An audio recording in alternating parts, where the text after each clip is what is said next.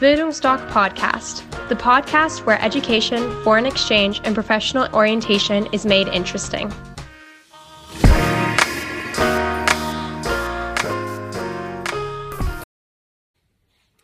Hi, ich bin Mathilda und ich war mit Bildungsdoc für zehn Monate in Kanada. Und heute möchte ich gerne auf eure Frage antworten, wie das eigentlich mit dem Taschengeld im Ausland ist. Denn natürlich, äh, erstmal läuft so, dass die Eltern ähm, generell euer Auslandsjahr bezahlen.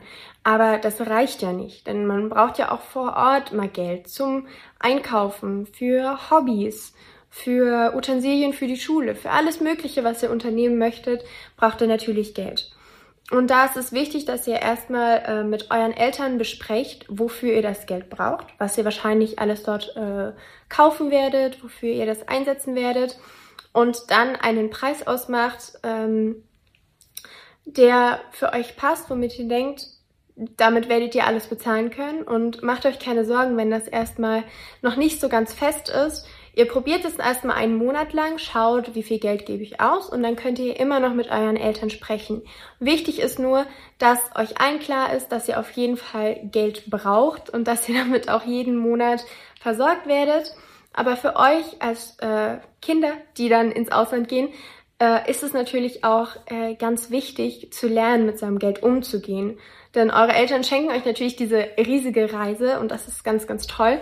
Und die ist auch im Zweifel immer äh, doch äh, kostet relativ viel. Und deswegen äh, ist es wichtig, dass ihr lernt, jeden Monat mit dem auszukommen, was ihr habt. Aber trotzdem braucht man ja manchmal erstmal eine Richtlinie, um äh, ja, sich zu orientieren, wie viel Geld dann eigentlich angemessen ist pro Monat. Und da könnt ihr auf jeden Fall mit der jeweiligen Organisation sprechen, also mit Bildungsstock. Äh, da können wir euch Tipps geben, wie viel ihr etwa braucht. Bei mir in Kanada war ja alles in kanadischen Dollar. Äh, deshalb müsst ihr auch immer daran denken, dass das alles nochmal umgerechnet wird und in eine andere Währung gewechselt wird. Und ich zum Beispiel habe 300 Euro pro Monat gekriegt. Das klingt erstmal viel, aber tatsächlich ist es doch gar nicht so viel. Also zum Beispiel, wenn ihr dann ähm, Bus und Bahn nehmt, öffentliche Verkehrsmittel müsst ihr bezahlen. Äh, wenn ihr Hobbys macht, wie ich zum Beispiel, ich habe Gitarre gespielt, dann müsst ihr dafür bezahlen. Wenn ihr Ausflüge mit euren Freunden unternehmt, essen geht, einkaufen geht, das kostet alles Geld und darauf müsst ihr euch einstellen. Und ja, solange ihr euer Geld nicht aus dem Fenster rauswerft, bin ich mir sicher, dass eure Eltern und ihr, wenn ihr euch zusammensetzt und das ordentlich besprecht, eine sehr, sehr gute Lösung findet. Und ja, äh, vielleicht noch kurz zu, wie ihr an das Geld rankommt. Also mir wurde das Geld dann immer überwiesen. Ganz wichtig, dass ihr euch am besten eine Kreditkarte ähm, äh, erstellen lasst fürs Ausland, damit ihr dann dort auch mit eurer Karte abheben könnt, weil eine EC-Karte eben nicht äh, in einem anderen Kontinent gilt. Und deswegen solltet ihr auf jeden Fall das vorher alles klären mit den Banken, dass ihr dann auf jeden Fall, wenn ihr es braucht, an euer Geld rankommt.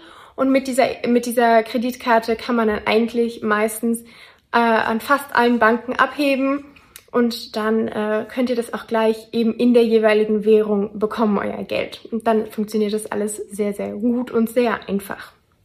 Gut, also ich hoffe, da konnte ich euch jetzt äh, ein paar Informationen mitgeben, was das Geld und also das Taschengeld und das äh, äh, Bekommen des Geldes angeht.